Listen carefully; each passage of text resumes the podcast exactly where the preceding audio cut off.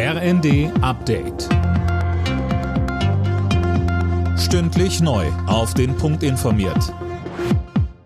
Ich bin Gisa Weber. Guten Tag. Den Kampfpanzer Leopard 2 will Deutschland bereits in die Ukraine schicken und nun auch den Vorgänger Leopard 1. Die Bundesregierung hat der Rüstungsindustrie jetzt eine entsprechende Exportgenehmigung erteilt, bestätigte Regierungssprecher Hebestreit. Allerdings gibt es aktuell noch Probleme bei der Beschaffung von Munition.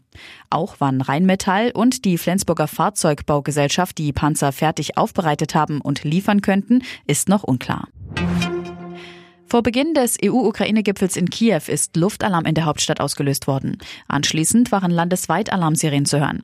Bei dem Gipfeltreffen geht es heute unter anderem um einen möglichen EU-Beitritt der Ukraine. Nancy Faeser will Ministerpräsidentin in Hessen werden und heute soll sie offiziell zur SPD-Spitzenkandidatin für die Landtagswahl nominiert werden. Trotz Kandidatur will Faeser ihren Posten als Bundesinnenministerin behalten. Der Berliner Politikwissenschaftler Gero Neugebauer hält so eine Doppelrolle für machbar. Der Wahlkampf ist nicht so lange und so intensiv. Und sie hat vor allen Dingen auch dadurch, dass sie als Ministerin kommt, die Möglichkeit zu sagen, ich kann mir die Arbeit einteilen, ich kann meine, mich auf meine Führungsebene im Ministerium verlassen. Und insofern ist das nicht so anstrengend, dass man sagen kann, sie kann nur das eine oder das andere machen. Sie kann bei geschickter Einteilung beides machen.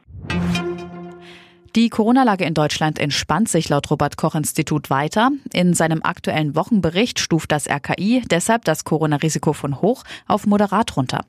Es gibt weniger Ansteckungen und schwere Verläufe. Auch die Belastung für das Gesundheitswesen geht zurück, heißt es.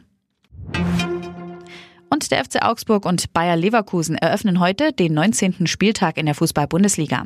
Die Leverkusener brauchen die Punkte im Kampf um die Europacup-Plätze. Der FCA will den Abstand zu den Abstiegsrängen vergrößern. Los geht's um 20.30 Uhr. Alle Nachrichten auf rnd.de